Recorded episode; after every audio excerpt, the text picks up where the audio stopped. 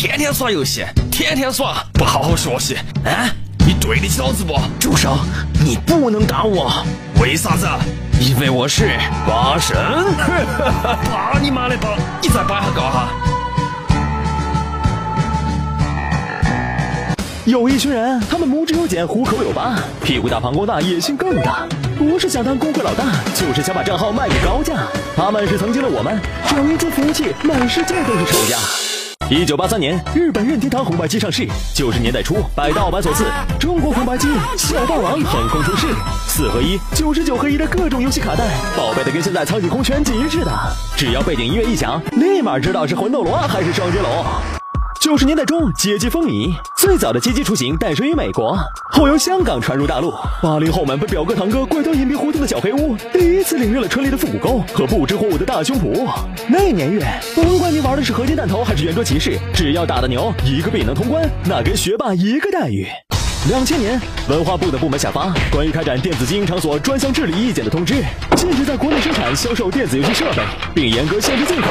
随后，以 PS2 为首的主机游戏基于国内审核机制，发售屡屡受阻。在全世界都为主机游戏疯狂时，中国俨然成了激励鹤群里的那只鸡。在 XP 系统没问世前，DOS 游戏曾大行其道。我电脑房大于中午大富翁、毁灭战士和模拟城市，下午上课都幻想着仙剑里灵儿的样子。直到有了 Windows 九八，电脑房能上网了，并逐渐升级成黑网吧。因着区域网的建立，红警、CS、星际争霸、魔兽争霸等单机游戏瞬间化身联机游戏。您还甭说，那会儿想培养合作精神，除了打群架外，就只能靠打游戏了。两千年六月，《万王之王》发布。是第一款中文网络图形 MAD 游戏。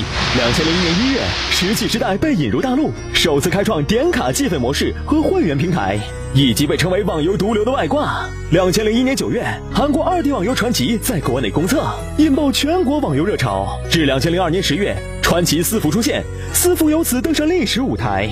两千零四年发现的魔兽世界，卖出的点卡能绕地球好几圈，部落联盟陪人走过青春岁月。还有催生无数人民币玩家的征途，席卷玩家人数排行榜的 DNF，射击的网游和刀塔系列网游等等，造就各种游戏达人，敌视战五渣，红名闯天下。到现在，智能化网游开始浮出水面。如在江湖里，你喜欢打打杀杀，他就推荐一群基友陪你啪啪啪；你喜欢花前月下，他就推荐个寂寞异性给你么么哒。你要是同志，他甚至能推荐个同志给你来一发。网游还有了新的伙伴，页游和手游。正所谓单机靠实力，网游靠精力，页游靠财力，手游靠电力。